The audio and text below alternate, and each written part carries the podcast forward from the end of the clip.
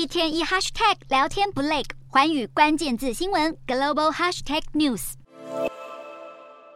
世界各地的游客来到著名的比萨斜塔前，个个都绞尽脑汁，想要拍出最有创意的合照。如今，比萨斜塔迎来八十五周年纪念，经历过数次强震，依旧屹立不摇。稳坐全球最受欢迎的景点之一，有些人可能以为这座高度五十七公尺的高塔倾斜至一边是刻意为之，但其实这一切都是个意外。因为比萨斜塔所处的位置在好几世纪以前曾经是松软的沼泽地，为了解决倾斜的问题，工程人员在持续往上盖的同时，还试图加重反向的建材重量，并且在倾斜的一边加长柱子的长度，希望能拉直塔身。没想到却让比萨塔出现上半部些微弯曲的奇景。终于在经过反复的停工复工，西元一千一百七十三年开始建造的比萨塔，才在两个世纪过后正式完工。然而，在地心引力的影响之下，比萨塔歪楼的问题却越来越严重。到了一九九零年代，倾斜度已经达到五点五度，临界倒塌边缘，迫使意大利政府暂时封锁周边区域进行抢修。